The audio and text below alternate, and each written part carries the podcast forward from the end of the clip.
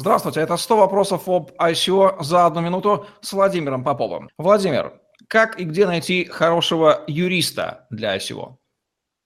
Э, смотрите, если мы говорим о российской правовой системе и о том, что как-то нужно ее связать с ICO, то здесь, э, как я уже говорил однажды, есть не так много команд, которые работают. Это непосредственно наша команда, команда Александра Некторова и партнеров, команда Law Trust э, и, и Deloitte. Остальные э, занимаются либо в этим одиночку, либо многим меньше. Э, что касается лайфхаков, э, на самом деле есть э, чаты, посвященные непосредственно юридическим аспектам ведения ICO, и там, как ни странно, сидят именно юристы по ICO.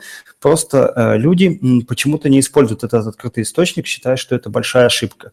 И второй момент, э, вот э, в отличие от поиска технаря и поиска там э, маркетолога по уже действующим ICO, к сожалению, говорить о том, что можно использовать таких юристов, я бы не стал. Почему? Потому что а, ICO все-таки, на мой взгляд, это долгоиграющая пластинка, и будет понятно, правильно ли сформировал юрист да, отношение к конкретному ICO не после того, как оно собрало деньги, а после того, как а, начнутся какие-то трудности а, там, с государственными органами, с инвесторами и так далее. Либо они не начнутся.